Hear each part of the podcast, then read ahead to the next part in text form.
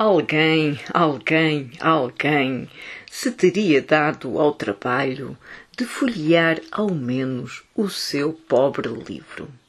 Não diria comprá-lo, lê-lo, arriscar-se a ter por mal empregue o dinheiro gasto. Apenas espreitá-lo, de pé, na livraria,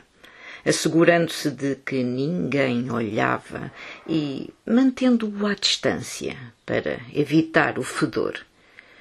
percorrer os títulos, avaliar o corpo, verificar a pontuação, lavar as mãos depois, os olhos, a boca, a língua com a qual iluminar o mundo